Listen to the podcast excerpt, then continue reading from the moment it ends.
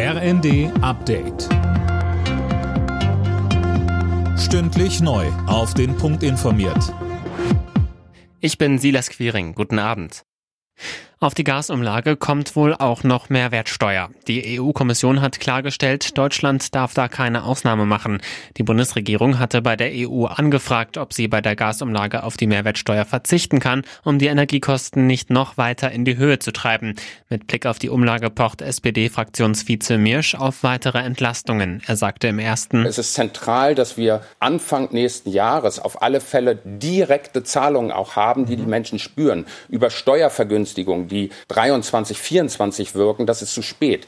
Die Zahlungen werden fällig und dafür brauchen Rentner und Rentner, kleine und mittlere Einkommen Beträge.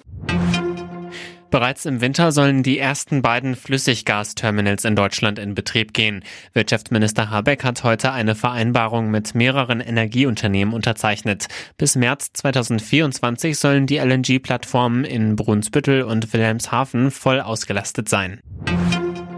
Diskriminierung ist in Deutschland nach wie vor weit verbreitet. Im vergangenen Jahr wurden dem Bund mehr als 5600 Fälle gemeldet. Die meisten hatten einen rassistischen Hintergrund, heißt es in einem Bericht, den die neue Antidiskriminierungsbeauftragte des Bundes, Ferda Ataman, heute vorgestellt hat. Vor allem wurden Diskriminierung im Arbeitsleben und beim Zugang zu sogenannten privaten Gütern und Dienstleistungen gemeldet. Bei privaten Gütern und Dienstleistungen geht es vor allem um den Wohnungsmarkt, das Einkaufen und Bankgeschäfte. Kostenlose Girokonten werden immer mehr zur aussterbenden Art. Die Zeitschrift Finanztest hat sich über 430 verschiedene Kontomodelle bei deutschen Banken angeschaut. Nur noch zwölf davon sind komplett kostenlos.